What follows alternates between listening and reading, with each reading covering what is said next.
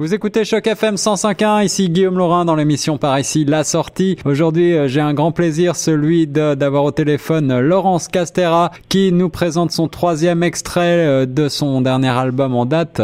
Euh, le troisième extrait s'appelle L'horloge, euh, l'album s'appelle Le bruit des mots. Comment ça va Laurence?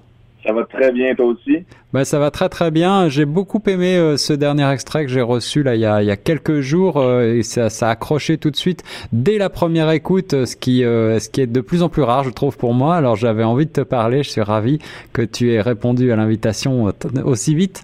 Ben écoute, je suis vraiment vraiment content que tu aimes cette chanson-là. Ça me fait vraiment plaisir. C'est toujours un petit peu stressant de, de, de, lancer un nouvel extrait. On sait jamais comment les gens vont réagir. La première action, c'est toi. C'est parfait.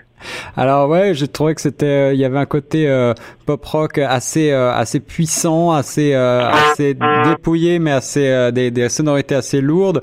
Et ce côté, cette analogie, cette métaphore du temps avec l'horloge et le rythme qui rappelle effectivement la pendule de l'horloge, ce mhm. mouvement.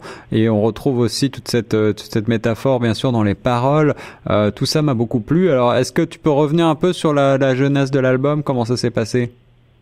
Euh, ben oui, mais euh, l'album, écoute, on a enregistré ça avec les musiciens en mars 2016. Ça fait un peu plus d'un an maintenant. On a enregistré ça, tout le monde en, live, si je peux dire. On était avec les musiciens, tout le monde dans la même pièce. On a joué les chansons ensemble. Il n'y a pas eu de, de, superposition ou de gens qui se croisent pas en studio. On a été toujours ensemble pour faire ça. D'accord. Donc en une prise, quoi, en une seule prise. Euh, oui, qu'on a refait jusqu'à temps que ce soit là-bas, mais C'est ça. Mais à l'ancienne, finalement. Ouais, exactement. Pour cet album-là, j'avais envie d'essayer quelque chose de pour revenir un petit peu plus aux racines euh, du rock and roll, disons. Ouais, ouais, ouais. Puis tu, es quelqu'un qui fait beaucoup de scènes, je crois, et, euh, et tu fais des, des, des, petites scènes, donc euh, tu as l'habitude comme ça de jouer avec ton band tous ensemble? oui, oui. Ben, je me promène pas mal. Je fais aussi des, des spectacles comme en solo et en formule duo, mais c'est presque toujours avec les mêmes musiciens. Je suis un gars super fidèle. Alors quand eux sont disponibles, je les prends. Puis sinon, j'ai des, des bons remplaçants, mais j'aime vivre l'esprit de groupe là, vraiment. C'est ça, c'est ça. Alors on, rappelle que tu as commencé euh, comme chanteur du groupe Automate que, que j'aime beaucoup aussi. Et en puis fait, euh, guitariste euh, avec euh, Automate. Guitariste, guitariste Automate, voilà, voilà. Et puis tu as tu as tu as participé à la mission La Voix, bien sûr. Mm-hmm. Qu'est-ce que tu retiens de ce passage à La Voix?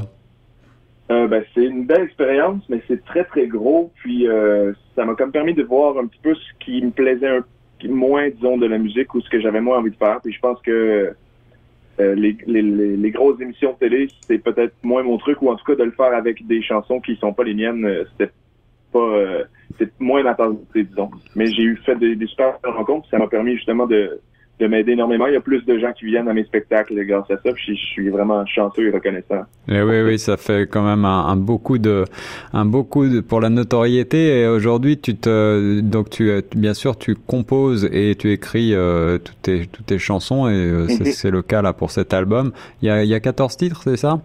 Exactement, avec deux, euh, deux mini chansons, si on peut dire, sur les 14. Wow. Euh, Est-ce que on peut euh, J'ai l'impression que dans toutes les chansons que j'ai écoutées de l'album, il y a comme un, fil conducteur, même si c'est assez varié. Est-ce que tu as Comment est-ce que tu définirais cet album, toi? Euh, C'est difficile au, départ. Quand je suis entré en studio, j'avais l'impression qu'il allait avoir aucun aucune suite logique. Puis finalement, au fur et à mesure qu'on enregistrait, ça s'est comme placé tout seul.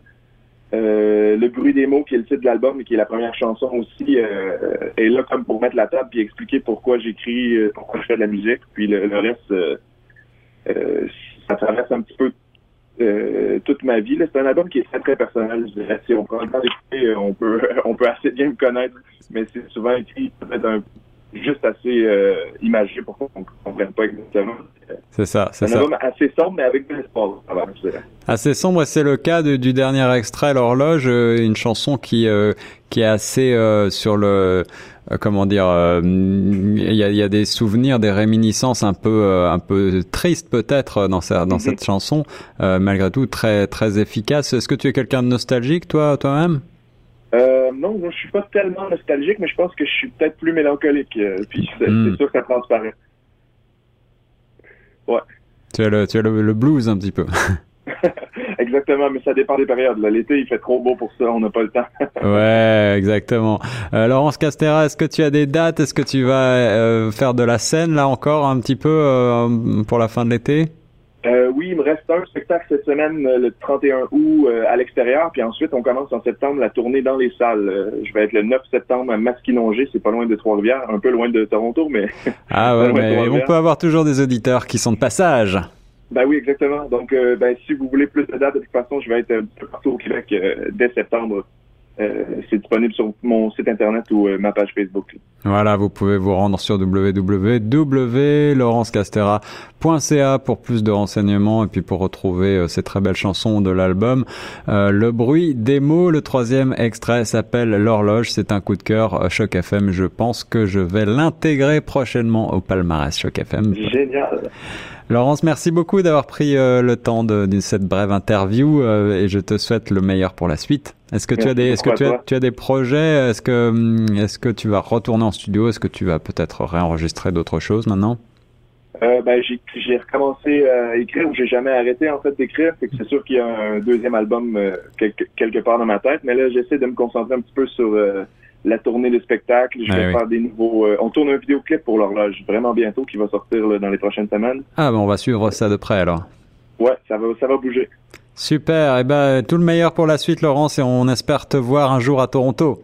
Ah, j'aimerais beaucoup ça. Allez, salut et nous on reste sur les ondes de choc FM 105.1.